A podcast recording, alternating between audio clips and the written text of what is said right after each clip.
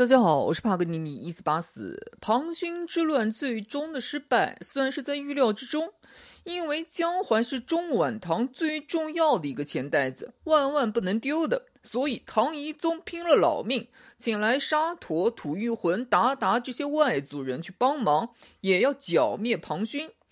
我们观察整个庞勋之乱，从广西、云南一路走回江淮，一路上人吃马喂的。庞勋这些人还能生龙活虎的回去，到浙江都有人给他们准备船只，这个不就是说明唐朝在此时此刻对地方势力的控制大大下降了？大家更多的想的是如何保存自己的实力，地方自治，这个也是为了今后王仙芝黄巢起义闹得天翻地覆打下了基础。你别看黄巢王仙芝这些人动静很大，但是你会发现一个特别奇怪的事儿，那就是黄巢啊，好像会隐身，从浙江、福建突然消失，再次出现就到了广州，这中间大几百公里，人呢？黄巢大军大几万人就那么消失了，可能吗？我向你这么汇报，你信吗？说一个纯粹的民间故事啊。说是在闹黄巢的时候，以后的吴越王钱镠已经起家，当上了军官。可是他手底下也就几千人。当黄巢大军从浙江他的地盘上过的时候，钱镠带着手底下先埋伏，然后抽冷子打了黄巢一下，黄巢就带着人过去追，钱镠在前面跑。然后在经过一个路口的时候，钱镠看到路边有一个老太太，钱镠就和老太太说。等会儿有人追过来问我去哪儿了，你就说我的军队八百里。一会儿黄巢真的追了过来，一问，好家伙，钱镠的军队驻扎的地区就有八百里之多。于是黄巢不敢追了，连夜逃离浙江。然而八百里其实是当地的一个地名，叫八百里。对，就是那个牛肉炒饭，炒饭端上来，牛肉呢？厨师说我就叫牛肉。这个就是民间故事，别当真，只是能说明钱镠这个人比较聪明。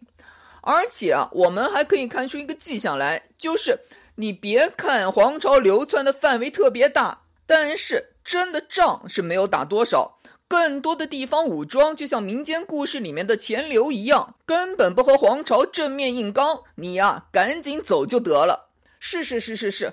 你和我说，钱流几千人的军队去打黄巢几万人的军队，真挡不住。这话是不错不假。那我问你啊，为什么说无法统合在一起？几个人，几个像钱流那样的，他们加在一起不就是几万人了？那么是不是可以说，在当地缺少一个能够把各方统合在了一起的力量？原本这个力量是唐朝中央政府委派的官员。但是现在唐朝中央政府的实力下降，那个官员的话不好使了，镇不住底下的地方势力，导致说那个官员算账，嗯，几个地方军队加在一起几万人，可是抱歉调不动，只能和黄巢起义军保持默契，你不打我，我不打你，井水不犯河水。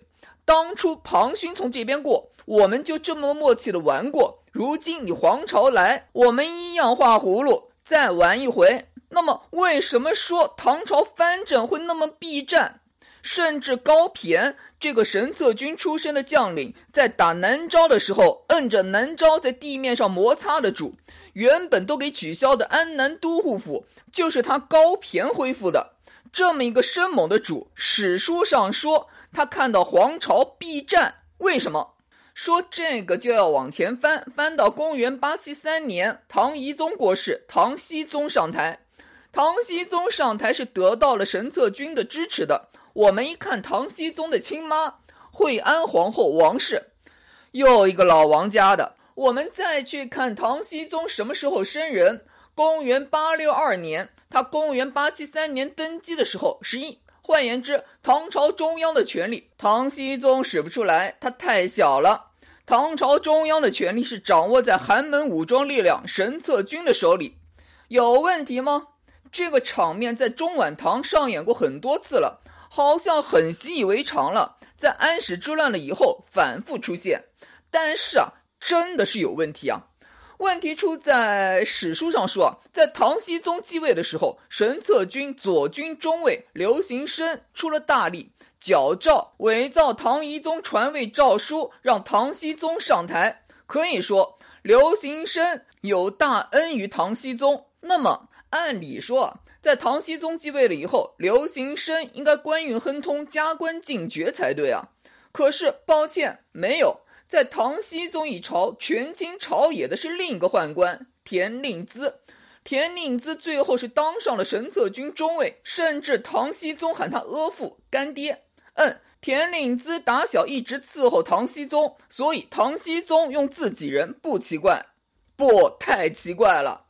田令孜，我们一翻他出身籍贯，四川人。我们再往后看，接替唐僖宗班的唐昭宗的皇后。积善皇后何氏，注意，唐朝自安史之乱了以后，就再也没有皇后了。之前说的所有皇后、太后，都是死后他的儿子追封的，就只有这个积善皇后何氏，在中晚唐就只有她是在生前就是皇后。那么这个何氏是哪儿人？四川人。换言之，我们能看到唐僖宗继位的时候，是神策军代表刘行深出力。包括唐僖宗亲妈惠安皇后王氏都是西北人，可是最后摘桃子的田令孜那是四川人，而后面唐昭宗的皇后积善皇后何氏那也是四川人。那么我是不是可以说，在此时此刻，中晚唐四川势力已经进入了唐朝中央政府的权力争斗之中了？这个也很好理解啊，因为唐宣宗、唐懿宗时代开始。唐朝就接连对四川南诏方向用兵，唐朝中央势力对四川渗透，反过来，四川势力也对唐朝中央渗透，两边互相渗透。到了唐僖宗上台了以后，居然是个四川人田令孜执政。你要是关陇贵族西北人，你怎么看？对于西北出身的高骈来说，你看田令孜，你怎么看？好家伙！我在前面拼死拼活的搞了半天，我老巢给一个四川人和平演变了，所以史书上说高骈和田令孜有嫌隙，这个很正常。问题是，哎，这个时候还在打仗呢，剿灭黄巢呢，您还在内斗啊？那地方藩镇看到你们在内斗怎么看啊？他们怎么想啊？山中无老虎，猴子称霸王啊！其次。还是回到说庞勋之乱，主要是庞勋之乱带来的影响。我们先站在站着说话不腰疼的角度上来捋一下。事儿是这样，庞勋之乱在公元八六九年给平定，但是庞勋的队伍啊，最高峰的时候是有十几二十万人，这些人怎么处理？学白起吗？全部坑杀了？肯定不行啊！唐朝中央政府的方案是化整为零，打散了以后割各个军队。这个意思其实就是你们这些人不是不安定吗？能闹腾吗？问题是你周围的军队大几万人，你身边化整为零就几百人，谅你也没那个胆子造反，用大几万人看着你这几百人，呃，就是这么个意思啊，不见得是实际情况，你懂就成。这个后果就导致说，后来王仙芝黄巢起义了以后，军队之间彼此不信任。你们这些人以前可都是参加过起义的，我把我身后交给你，安全不？这就导致了军队的隔阂，乃至战斗力的下降。这一点还是在高骈身上看得很清晰。之前说了，高骈一个超级生猛的主，问题是在公元八八零年七月。黄巢流窜到江西，渡过长江。唐僖宗让高骈赶紧去拦住黄巢，结果高骈就坐在扬州，拥兵十一万，保存实力。甚至在黄巢公元八八零年十二月攻入长安的时候，高骈依旧只是让手下崔致远写了一篇《袭黄巢文》，对黄巢的行为表示严厉谴责。最后甚至说：“，要不您唐僖宗到扬州吧，我们学隋炀帝。”啊不，隋炀帝不吉利啊！咱学东晋司马睿。换你，你是唐僖宗，你会不会觉得高骈居心叵测，要挟天子以令诸侯？问题是我们沿着之前庞勋之乱，庞勋的队伍化整为零，编入各个军队这个角度来看，是高骈手里面十几万军队，但是他真正能调动的有多少？而且说高骈的十几万军队，很有点打仗的时候督战队大刀队的味道。画一条线，过了这条线马上斩了。呃，多说几句啊，这个战场上的督战队必须是大刀。北伐战争里面，吴佩孚就是用的大刀的。他没子弹，他手底下什么军队都可能没子弹，就是督战队不可能没子弹。大刀队，大刀，视觉效果，那一刀砍下去的效果绝对比枪惊人。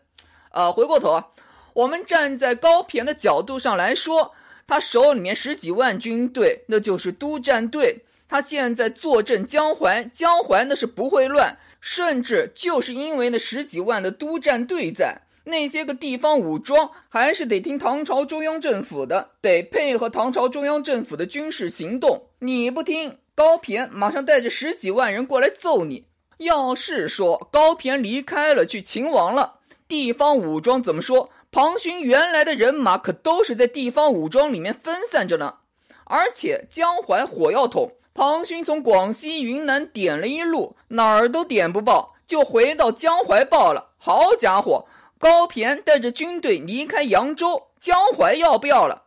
注意，在这个时候，在公元八八零年，黄巢渡过长江的时候，前面一年，公元八七九年，黄巢已经攻克广州、屠城了。是的。岭南唐朝的三个钱袋子之一没了，黄巢攻克广州带来的影响嘛，嗯，根据阿拉伯商人苏莱曼写的《苏莱曼东游记》的记录，黄巢一口气杀了阿拉伯商人十二万人。呃，注意，准确说应该是外籍商人十二万人，其中阿拉伯人居多。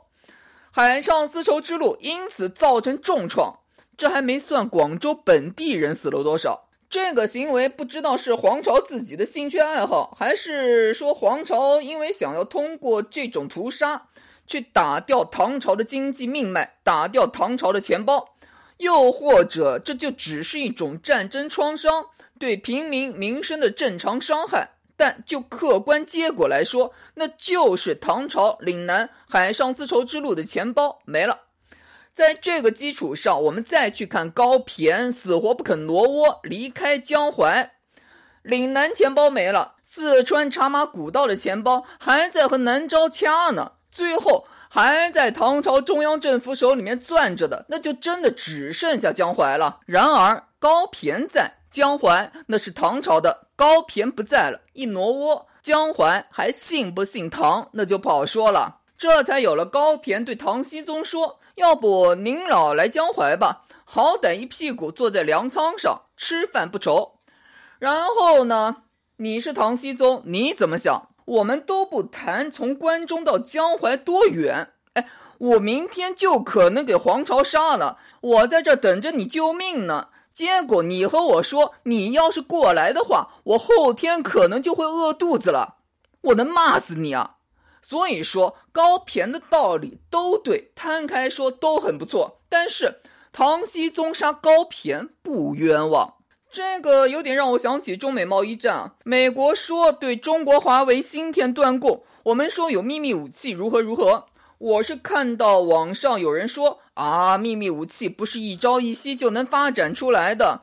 我们要从长计议，要从加强基础科学开始，而这方面我们又如何如何薄弱？一二三四五，怎么说呢？呃，这话对不对？